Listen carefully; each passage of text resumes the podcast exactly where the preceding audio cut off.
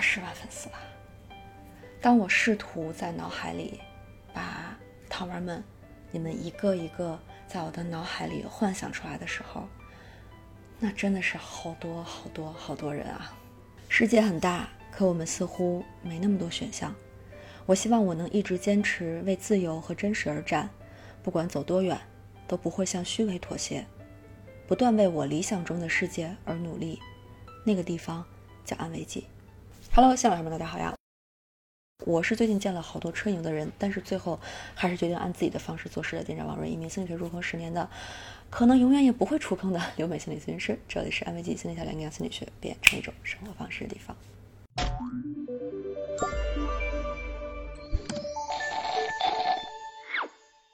首先呢，非常非常开心，安慰剂的粉丝突破二十万了。我也遇到了一些瓶颈，所以今天的视频呢，就来跟大家聊一聊我最近的一些想法。呃，我现在要做的事情的类型越来越多了。虽然我是一个特别爱探索未知的人，但是这个量啊，我现在是确实有点难以负荷了。所以呢，我就找了很多有创业经验的人聊，从他们那里取取经。一开始我觉得他们都好厉害，说的好有道理，我自己怎么这么弱鸡？要做的事情实在是太多了，这可怎么办呀？所以我就特别焦虑，焦虑到爆表的时候，我就启动了我的焦虑应急预案，那就是整理厨房。我把厨房里里外外整个收拾了一遍，扔了一麻袋的东西，然后呢，我就坐在灶台上，在想，最近到底这这是怎么回事儿？怎么会这么焦虑？怎么会？迷茫怎么会不知道方向在哪儿？做了一番自我探索和剖析之后，我意识到三件事情。就我发现，我聊的这些人吧，他们给的意见五花八门，根本就不统一啊，没有所谓的正确答案。有的人说我现在应该专注做粉丝，有的人说我现在应该赶紧做课程，还有的人说我应该赶紧找个合伙人。都是挺有经验的人，那给的建议就都不一样啊。那说明什么呢？大概率他们都是在用他们自己的经验来帮你未卜先知，究竟什么是你最重要的事情。那也就意味着他们可能只是在重复给你讲他们自己的故事，也许跟你毫无关系。因为我发现他们自顾自的讲自己的事情的时候，其实根本没有花时间来听我的想法，对我做的事情毫无了解。那在这样的情况下，这些意见真的有那么重要吗？甚至很多都有吹牛的成分，只是把一件事情非常华丽的开头告诉我了，却没有告诉我结果。所以呢，这是第一件事儿，就是当身边的声音太多的时候，我觉得要摁暂停键，冷静下来。这个时候一定要听自己的声音。第二件想跟大家分享的事就是，如果你坚持一件事情做了很久，并且有些许的进展和成就。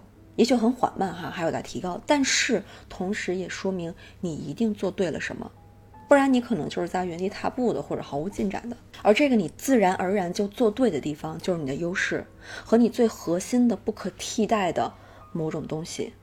而我一直以来是在用什么坚持呢？其实就是我一个非常简单的价值观：如果在这个世界上我不能用我喜欢的方式来创造价值，那么这样的人生于我而言是毫无意义的。所以，我一直不停地用这样的信念来提醒自己，究竟是为了什么在坚持。这可能也是我能一直坚持下来的原因吧。距离我发第一个视频已经过去整整三年了，换别人的 UP 主粉丝恨不得都突破两百万了，我吭哧吭哧，现在刚做到二十万粉丝，换个人可能早就中途放弃了。但是这个想法从来没有在我的脑海里出现过，就是从来没有。我特别累、特别迷茫、特别焦虑的时候，这个想法也从来没有出现过。就是在在我这儿，这根本就不是一个选项。所以支撑我一直以来的动力，似乎不是什么专业层面的、技术层面的，比如说心理学的专业性啊、运营管理能力啊，好像跟这些都没有关系。就是我的这种任性的坚持，用自己喜欢的方式做事的态度，才有了我好不容易积累的小小的成就。所以它一定是很重要的东西，也就是我身上不可替代的东西。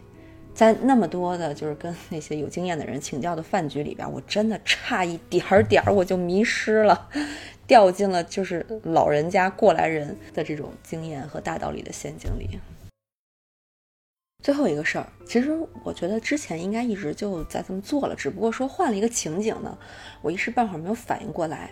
那就是在学习新鲜事物的时候，一定不要试图把自己变成某个已经很擅长这件事情的人，而是要把你认为他身上值得学习的地方拿过来内化成为你自己的一部分，而不是要变成他一个一模一样的他。我觉得我最自信，说我最擅长的方向呢，就是我在心理学上是专业的。比如我们从本科开始就学习各种大师的理论。我在学习精神分析理论的时候，我并没有想成为弗洛伊德；我在学习存在主义理论的时候，我并没有想成为欧文亚龙。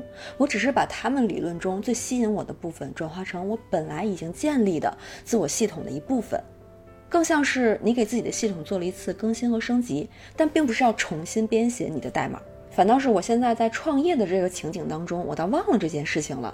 比如我听了哪个大牛说的道理呀，或者意见，我就觉得一定要按他的方式做才是对的。我现在才反应过来，当然不是。虽然我在创业这件事情上也许没有学过 MBA 的人专业，但我仍有我自己的方式，一个我自己创业的雏形。在我学习如何继续发展的时候，我要做的其实是我和学心理学的时候的心态应该是一样的。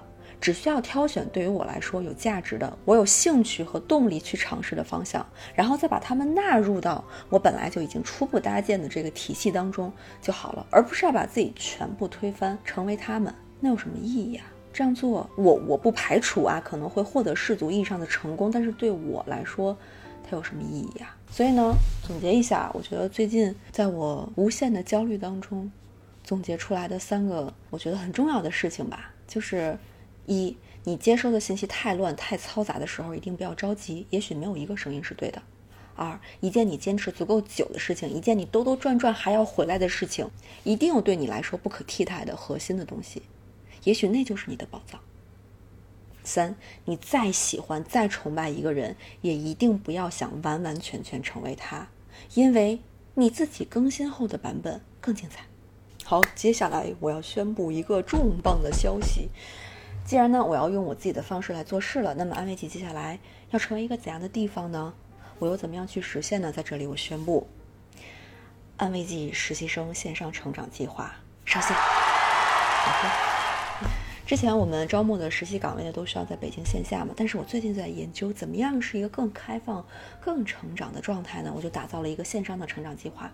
我希望给大家提供一个更近距离参与到安慰剂的发展当中的机会，同时也希望能够遇到更多的志同道合的人，一起来建造安慰剂的理想国。安慰剂目前有两个部门，一个是自媒体部门，就是经常用视频的方式跟大家交流的这个部分；还有一个部门呢，在视频里我不常说，就是我们的心理咨询部门。安慰剂有一个聚集了国内外优秀咨询师的三十人的团队，为有心理需求的人提供低价但优质的咨询服务。两个部门呢，现在都有线上的实习岗位的招募，更具体的介绍呢，可以关注“国号安慰剂心理小店”，后台回复“实习生计划”就可以收到了。期待你的加入。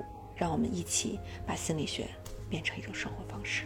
如果你是一个理想主义者，但你同时又是一个愿意做事的，用做事的方式来实现自己理想的人，那你一定就是我要找的人。